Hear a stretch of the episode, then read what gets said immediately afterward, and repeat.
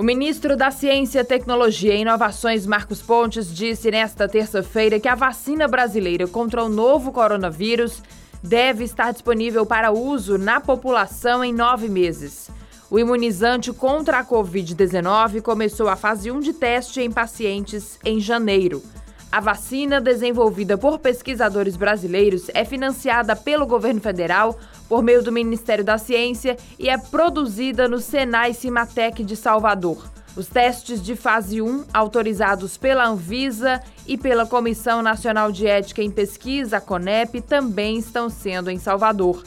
A vacina utiliza a tecnologia de RNA mensageiro. Nesse tipo de vacina, o código genético do vírus vai para dentro do corpo e lá dentro fornece instruções para que as células e o sistema imunológico construam uma resposta e gerem anticorpos.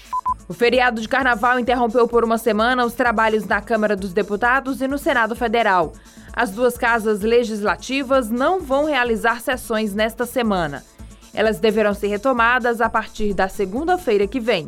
Na volta do feriado prolongado, o plenário do Senado Federal deve votar o projeto de lei que regulamenta operações realizadas com criptomoedas no Brasil. O texto em discussão estabelece que o governo federal deve criar normas para prevenir que esses ativos sejam usados para fins de lavagem de dinheiro e ocultação de bens.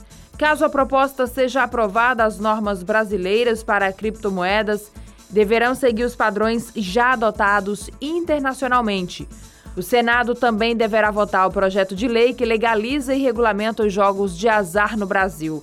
O texto prevê a liberação de atividades como cassinos, jogo do bicho, bingo e jogos online.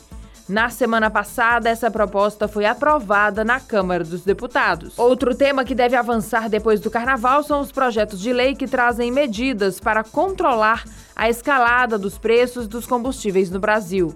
Uma das propostas determina uma alíquota unificada para calcular o ICMS em todo o país. O outro texto em tramitação cria uma espécie de fundo com o objetivo de financiar a estabilização dos preços. Já são quase três meses desde as prisões de três policiais militares denunciados por extorsão mediante sequestro e associação criminosa em Itapipoca, no interior do Ceará. A Controladoria Geral de Disciplina dos Órgãos de Segurança e Sistema Penitenciário, a CGD, comunicou ter instaurado um conselho de disciplina para apurar as transgressões dos agentes e os afastou preventivamente das suas funções. O juiz decidiu que os servidores públicos devem permanecer presos. A CGD afirma que deve ser apurada a incapacidade moral dos policiais de permanecerem nos quadros da Polícia Militar do Ceará. Adriana Dias, para a Jovem Pan News Fortaleza.